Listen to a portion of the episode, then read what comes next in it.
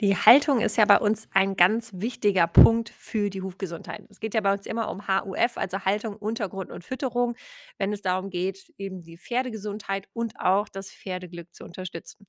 Heute möchte ich noch mal einen kleinen Schwenk machen, was wir mit der Haltung auch noch für unsere Mitwelt bewirken können, denn da gibt es ganz, ganz tolle Möglichkeiten mit sehr wenig Aufwand, eben auch die Umwelt bzw. die Mitwelt und den Klimaschutz, die Artenvielfalt zu unterstützen. Und deshalb schauen wir heute mal ein bisschen über den Tellerrand hinaus und ich möchte dir da ein paar Ideen mitgeben, die du dann wirklich auch sehr einfach bei dir in der Pferdehaltung umsetzen kannst. Ich bin Christina vom Team Huf und in den letzten Jahren habe ich immer bin ich immer faszinierter von dem, was nicht nur in der Pferdehaltung passiert, wie wir sie hier betreiben, ähm, was die Pferde angeht, also deren Gesundheit und Entwicklung oder auch deren, ja, Entwicklung der Persönlichkeit, sondern eben auch mit dem Ganzen, was so drumherum passiert. Denn wir haben hier unheimlich viele Mitbewohner. Also, es leben hier Rehe, es leben hier Wildschweine, Füchse, ähm, wir haben hier Waschbären, wir haben ganz verschiedene Kröten und Echsen und noch ganz viele kleine Tiere, die ich noch nicht mal alle irgendwie benennen kann. Und es ist einfach total schön zu sehen, wie die alle mit den Pferden zusammenleben. Genauso auch die Vielfalt an Pflanzen und, ähm, immer wieder, wenn irgendwo ein Holunder sich den Weg im Pferdebereich bahnt und trotz recht schwieriger Umstände dort Fuß fasst, dann freue ich mich da besonders drüber, denn der ist zum Beispiel super gut, als, äh, Schutz im Sommer vor der Sonne zum Beispiel. Unsere Pferde stehen unheimlich gerne dann im Holunder, ähm, weil das auch eine der wenigen Pflanzen ist, die sie eben auch leben lassen und eben nicht wegfressen.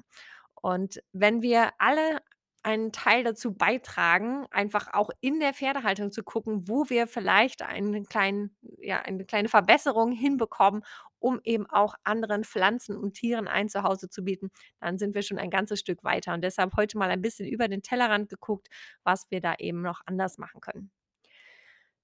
Bei uns war das im Prinzip ja schon so, dass wir die Pferdehaltung darauf optimiert haben oder immer noch dabei sind, sie zu optimieren auf die Pferdegesundheit. Ähm, es ging ja im Prinzip mit ja, mit meinen Pferden los und auch über die Reha-Pferde oder jetzt grad auch mit den wilden Ponys ging's uns schon immer in erster Linie darum, dass die 'n schönes Leben haben, dass sie gesund werden oder bleiben können. Und dieses ganze Drumherum oder was wir damit alles noch erreichen können, das ist eigentlich erst so in den letzten Jahren noch dazugekommen, weil wir einfach gemerkt haben, dass die Haltung, die für unsere Pferde besonders schön ist, eigentlich auch besonders schön ist für andere Tiere. Und das ist halt total faszinierend, wenn man dann einfach beobachtet, wie sich da die Pflanzenwelt entwickelt oder auch, wenn man wieder 'n neues Tier entdeckt. Also, grade auch, wenn wir abends den, äh, letzten Dienst haben und es ist ja dann meistens schon dunkel, zumindest im Moment noch, im Sommer irgendwann vielleicht nicht mehr, aber, ähm, wenn man dann sieht, wie viele Augen einen anschauen, ist man immer erstaunt, wer da alles tatsächlich noch mit den Ponys zusammenwohnt. Und das ist eben das Tolle, dass wir nicht nur den Fokus mehr auf der Pferdegesundheit haben oder nur auf den Pferden, sondern einfach da eben auch viel, viel mehr noch erreichen können.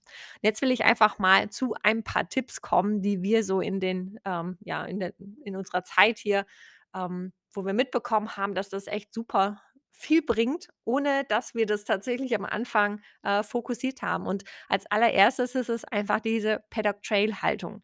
Ähm, das ist ja im Prinzip eine Haltung, wo wir eher, äh, den Paddock in die Länge ziehen, wo wir gucken, dass die Pferde möglichst viel in Bewegung kommen, dass wir den Anreize schaffen, eben von A nach B zu laufen. Und diese Wege sind eher schmal, sodass die Pferde auch eher die Idee haben, da eben schneller lang zu laufen und nicht ganz so lange da zu verweilen. Das Gute an dem Paddock Trail ist eben für die Mitwelt auch, dass einmal die Wege eben nicht so breit sind. Das heißt, sämtliche Wildtiere haben keine große Fläche, die sie überqueren müssen, um von A nach B zu kommen. Also, wenn sie zum Beispiel eben in der Nähe wohnen und irgendwo anders Essen suchen, dann haben sie tatsächlich nur ein relativ schmales Stück, was sie da überqueren müssen. Und das ist für sie viel, viel besser zu schaffen, als wenn wir eben einen riesengroßen Paddock zum Beispiel haben. Ähm, ein weiterer Vorteil des Trail-Systems ist natürlich auch, dass wir sehr viel Randzone haben. Also, das heißt, immer da, wo sich, äh, etwas verändert. Also, zum Beispiel eben einfach auch da, wo der Zaun ist oder wo der Trail in den, ähm in den in die Wiese oder was auch immer daneben ist, übergeht. Also, diese Bereiche sind einfach oft sehr, sehr artenreich, genauso wie der Waldrand oder auch, wenn irgendwo eine Hecke ist, eben der direkt der Randbereich, also diese Randzonen. Das ist etwas, wo wir einfach sowohl die Tier als auch die Pflanzenwelt super gut unterstützen können, dass sie dort eben auch Lebensbereiche finden, wo sie gut zurechtkommen.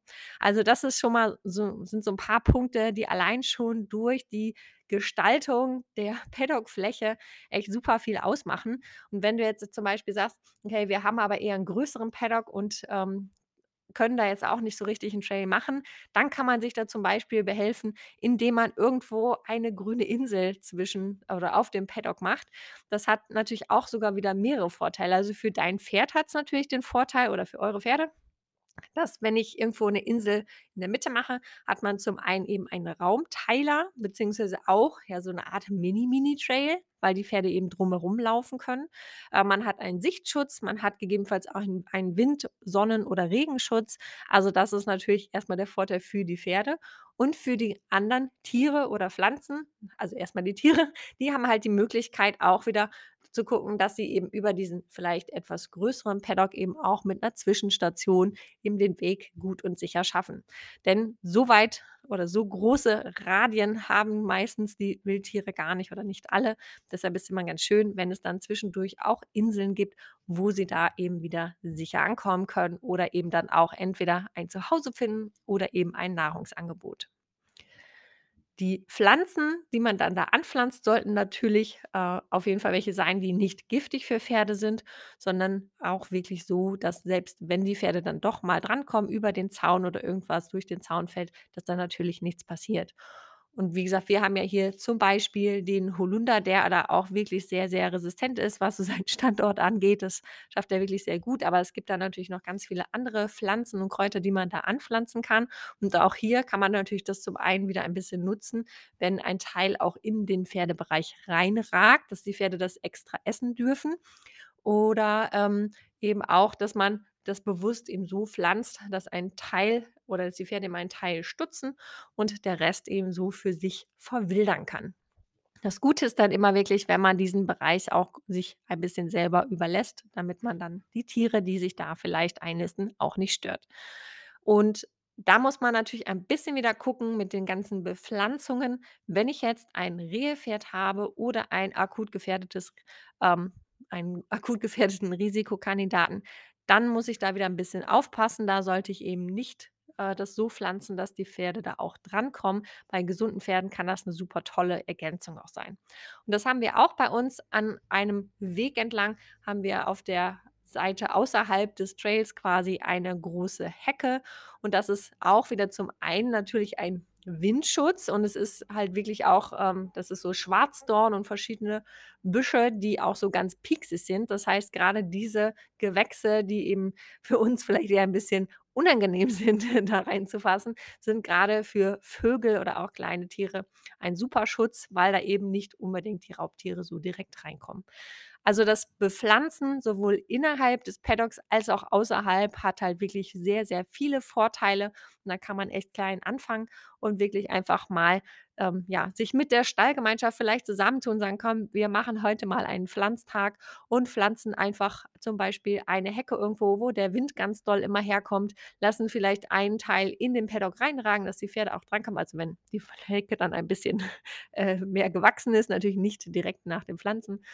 Ähm, oder sorgen eben auch einfach außerhalb des Paddocks sowohl für ein paar Vorteile für die Pferde, aber vor allem eben auch Vorteile für die Natur. Und, ähm, ja, damit kann man echt schon ganz, ganz viel erreichen und unterstützen. Und ein paar weitere Kleinigkeiten ist, dass man eben den, ähm, Tieren, grade, äh, den ganzen Insekten und, äh, Krabbeltieren, die da noch so wohnen, eben auch einfach ein 'ne gute Unterschlupfmöglichkeiten baut. Und das sehen wir bei uns auch ganz viel. Wir haben ja sehr viele Steinbeete, sage ich mal. Also, einfach, ähm, bei uns sind die tatsächlich auf'm Feld. Also, die Landwirte, wenn die das Feld bearbeiten, dann, ähm, kommen oft halt Steine hoch und die nennen wir Feldsteine. Ich weiß nicht, ob sie offiziell so heißen, aber bei uns heißen sie Feldsteine. Das sind eher so größere sandsteinartige. Und da haben wir ganz viele Beete und Begrenzungen eben mit den Steinen bei den Pferden gebaut. Und darunter wohnen auch super viele Krabbelfiecher. Also gerade ähm, so Steinbeete, ähm, wo die sich dann wirklich drunter setzen können oder auch gerne, wenn die Steine ein bisschen dunkler sind, dann finden das natürlich die Amphibien auch sehr toll, wenn die dann jetzt beim äh, bei den Sonnenstrahlen sich schneller erhitzen und so ein bisschen auch die Wärme halten, dass die dann das quasi nutzen können für sich. Und, ähm, auch hier ist wieder wichtig zu gucken, wenn die da wirklich wohnen sollen, dann vielleicht auch wieder einen Teil im Pferdebereich und einen Teil außerhalb, dass man da so ein bisschen gucken kann, ähm, dass eben die Pferde nicht die anderen Tiere immer stören, Gerade wenn das vielleicht äh, ja, wenn euer Paddock vielleicht doch eher klein ist und, ähm, die Pferde eben nicht ganz so viel Abwechslung haben, dann fangen die natürlich auch an, die Steine umzuräumen. Und deshalb ist immer ganz schön, wenn für die Tiere also für die Wildtiere auch ein kleiner Teil eben so geschützt ist, dass die Pferde vielleicht nicht drankommen. Und das Ganze kann man natürlich auch genauso mit Totholzhaufen machen. Das haben wir auch, glaube ich, schon in der, ähm, Folge zur Haltung, ähm, mit erwähnt. Also Totholzhaufen sind natürlich auch wieder ein Riesenvorteil für die Pferde als Abwechslung, aber können eben auch wieder für kleine Tiere eben einen Lebensraum bieten, ähm, wo sie einfach geschützt wohnen können. Und da macht es eben auch wieder Sinn zu gucken, okay, ein Teil ist vielleicht offen für die Pferde und der andere Teil ist vielleicht so geschützt, dass eben da andere Tiere sich einnisten können und wirklich geschützt leben können. Und wenn man einfach so ein oder 2 Sachen davon schon mal umsetzt oder vielleicht noch den einen oder anderen Miteinstaller motiviert, da mitzumachen, dann könnt ihr da wirklich ganz, ganz viel eben nicht nur für eure Pferde machen, sondern auch quasi mit euren Pferden zusammen auch etwas dafür tun, dass einfach die Artenvielfalt erhalten wird und ganz viele andere Tiere auch bei euch in der Pferdehaltung ein sicheres Zuhause finden. Und ich kann euch wirklich sagen, es macht total Spaß, das zu beobachten. Und jedes Jahr entdecken wir irgendwie was Neues und sind wieder fasziniert davon, was die Natur alles so hervorbringt. Deshalb nehmt das mal als Anlass, da einfach zu gucken, okay, was können wir bei uns denn vielleicht an Kleinigkeiten umsetzen, um eben auch die anderen Mitlebewesen da, ähm, ja, denen ein Zuhause zu bieten. Und sagt uns gerne mal Bescheid, was ihr da für Erfahrungen gemacht habt, ähm, denn das interessiert uns natürlich auch total. Wir freuen uns da immer sehr, auch Rückmeldung zu bekommen. Und wenn dich das Thema mehr interessiert oder mehr Infos zu haben willst, dann sag uns das auch sehr gerne, denn dann versuchen wir das natürlich hier mit einzubauen. Und jetzt erstmal ganz viel Spaß beim Lebensräume schaffen und beim Tiere und Pflanzen beobachten und einen wunderschönen Tag.